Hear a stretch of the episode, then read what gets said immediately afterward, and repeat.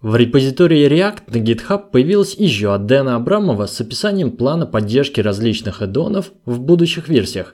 В частности, речь о версиях 15.5 и 16. 16 это тот самый, который на Fiber уже будет. Все аддоны разделены на 4 группы.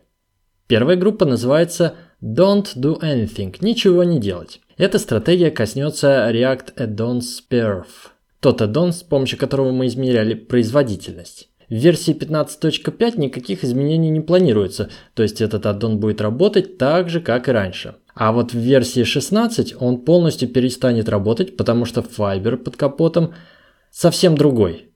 Для замеров производительности предлагается использовать интеграцию с Timeline в браузерных утилитах для разработчиков. Дэн также отмечает, что возможно в будущем после 16.0 этот аддон все-таки будет реализован заново, уже на уровне конкретных рендереров, например, React DOM. Но пока никаких конкретных планов. Следующая группа называется Fix and Forget. Сюда входят такие доны, как Create Fragment, Linked State Mixin, Pure Render Mixin, Shallow Compare, Update и Linked Input. Все эти аддоны перестанут работать в версии 16, а для версии 15.5 планируется сделать некий фикс, что видно из заголовка, и они будут вынесены в отдельные UMD-пакеты со всеми необходимыми внутренними зависимостями. Доступ по старинке, например, через react.addons.createFragment будет работать, но с предупреждением в консоль, что лучше бы доступаться к этому аддону теперь как к UMD-пакету.